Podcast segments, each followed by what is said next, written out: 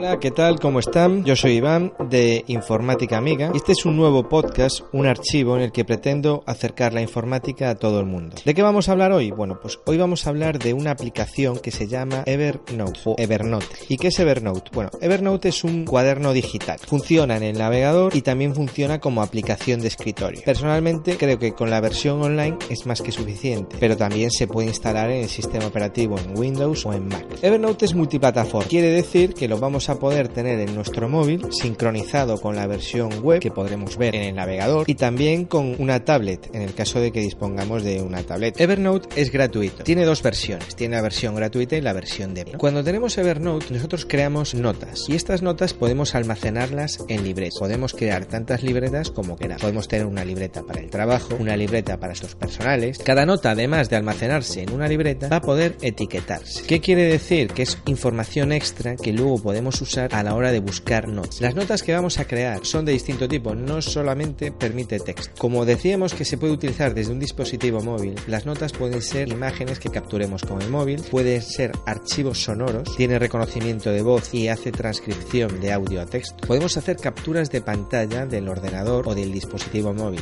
y podemos capturar páginas web completas o trozos de una página web. Evernote, que ya lleva unos años en el mercado, se ha ido haciendo muy popular porque funciona muy bien y ha adquirido otras pequeñas aplicaciones y las ha incorporado dentro de la Por ejemplo, tenemos una aplicación que se llama Sketch y que permite al hacer una captura de pantalla de lo que estamos viendo en el ordenador añadirle texto o anotaciones. Supongamos que queremos enviarle a alguien una dirección en un mapa o que queremos señalarle un defecto en un trabajo y que preste atención en una zona de la fotografía. Bueno, pues estos retoques no vamos a necesitar Photoshop para hacer este tipo de anotaciones, las podemos hacer directamente en Evernote. Otra aplicación muy útil para las tabletas es Penultimate. Penultimate es también un cuaderno digital pero que permite la escritura como en un blog de notas natural. Podemos dibujar y hacer croquis. Hay otra aplicación que se llama Hello y está relacionada con el tema de los contactos. Vamos a poder cuando nos encontramos a un amigo en la calle o un colega de profesión no solo anotar su teléfono sino sacarle una fotografía. Hello está relacionado con los contactos y va a almacenar cada vez que nos veamos con esa persona y queramos grabar ese momento una nota. Hay otra aplicación